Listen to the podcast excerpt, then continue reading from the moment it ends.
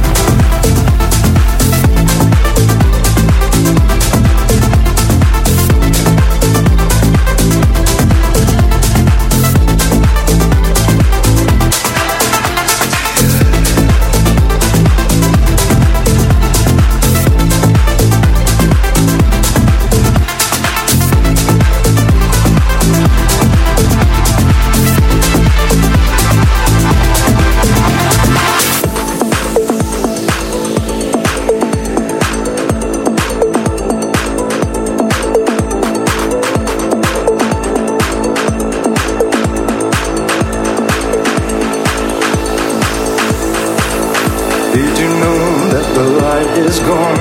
Will it take me out of here? Ain't no world to save.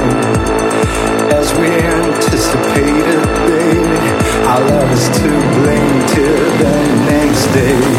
Don't say to me that the silence kind has fallen.